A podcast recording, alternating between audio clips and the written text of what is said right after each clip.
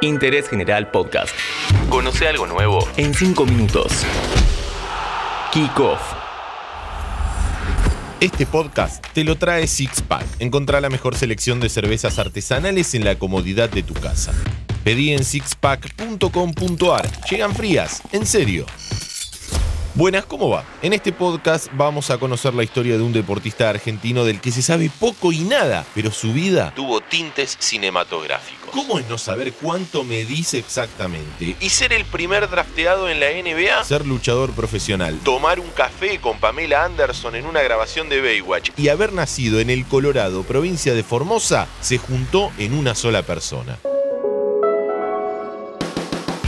Jorge González, o el gigante, nació en 1966 y a los 17 años ya medía 2 metros 16 centímetros. De origen extremadamente humilde, nunca había jugado al básquet hasta que un dirigente de hindú de resistencia lo vio en un kiosco. Días después ya estaba instalado en Chaco, pero sin entrenar, porque no había zapatillas para él. Claro, calzaba 56.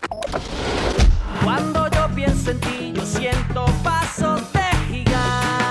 El paso del gigante por el básquet nacional hizo que tenga su oportunidad en la selección. Jugó el sudamericano de 1988 y ahí fue visto por la gente de la NBA. La altura que tenía ya era la carta de presentación y eso llamaba la atención. Nunca se determinó exactamente cuánto medía. El promedio de los datos cuenta que midió 2 metros 30, ya que oscilaba entre los 2,29 y los 2,34. Cuando se fue a jugar a Cañada de Gómez en 1986, en el pueblo había un solo cine que tuvo que construirle una plataforma especial para él porque sentado tapaba a todo el mundo.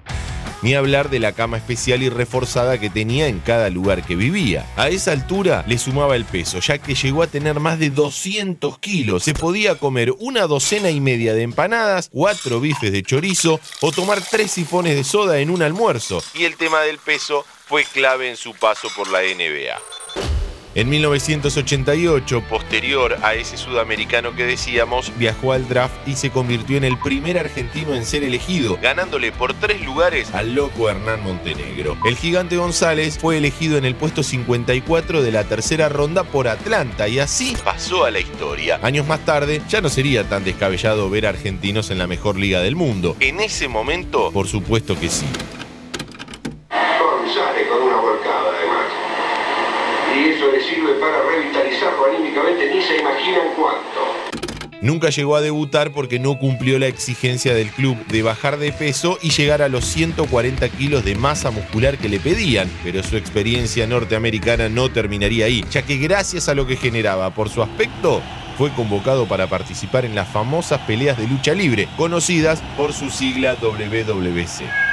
Ty Gonzalez and The Undertaker. Undertaker's not here for no reason. Good time forearms there. En 1990 iba a debutar del lado de los buenos, aunque a medida que fueron pasando los programas, pasó al bando de los malos.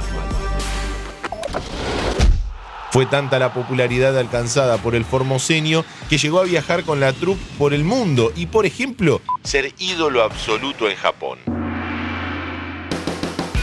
La primera mitad de la década del 90 la iba a vivir como un verdadero rockstar. Participó en muchísimas publicidades y programas de televisión, protagonizó videojuegos y hasta se hicieron muñecos de él. Pero una de sus anécdotas más interesantes involucran a Pamela Anderson.